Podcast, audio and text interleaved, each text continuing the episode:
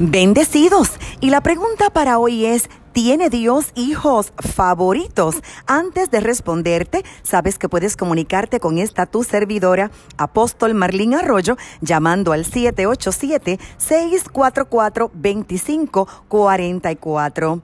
Cuando yo estaba embarazada de mi segunda niña, le pregunté a un compañero de trabajo, quien era padre de varias hijas, ¿se aman a todos los hijos de igual manera? Y este compañero me respondió, jamás los amarás a todos igual, pero sí con la misma intensidad. Nunca he olvidado esa respuesta. La palabra favorito se traduce en el diccionario como que se estima o considera con preferencia entre otros de la misma especie. En la Biblia nos encontramos con muchos padres y madres que demostraron tener hijos favoritos. Por ejemplo, Esaú era el favorito de su padre Isaac. Jacob era el favorito de su mamá, Rebeca. José fue el hijo favorito de Jacob por ser el fruto del vientre de su esposa favorita, Raquel. La Biblia nos dice que aunque Jacob le proveía a todos sus hijos, a José le regaló un manto especial, el famoso manto de colores.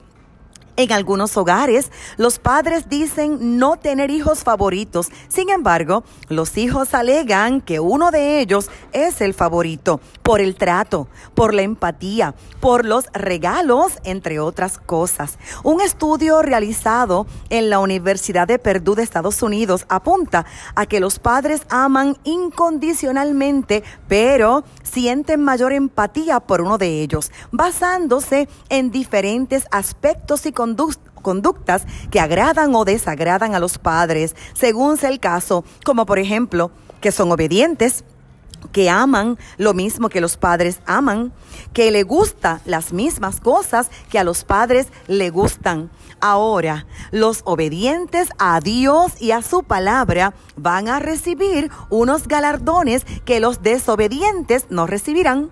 Hay un amor y una manifestación de la presencia de Dios que disfrutan los adoradores y cosas que no ocurren con los que no lo son. Hay unas bendiciones y unos milagros que se activan por el poder de la fe y que no ocurre con aquellos que no están creyendo. Entonces, no se trata que Dios desde su perfección trate con cierta preferencia a unos hijos sobre otros, sino que hay unos hijos obedientes, adoradores, amantes de lo bueno, que han alcanzado una íntima relación con Él y que reciben de Él más que otros. Así que el consejo es, enfoquémonos en estas cosas y ganaremos el corazón de Dios.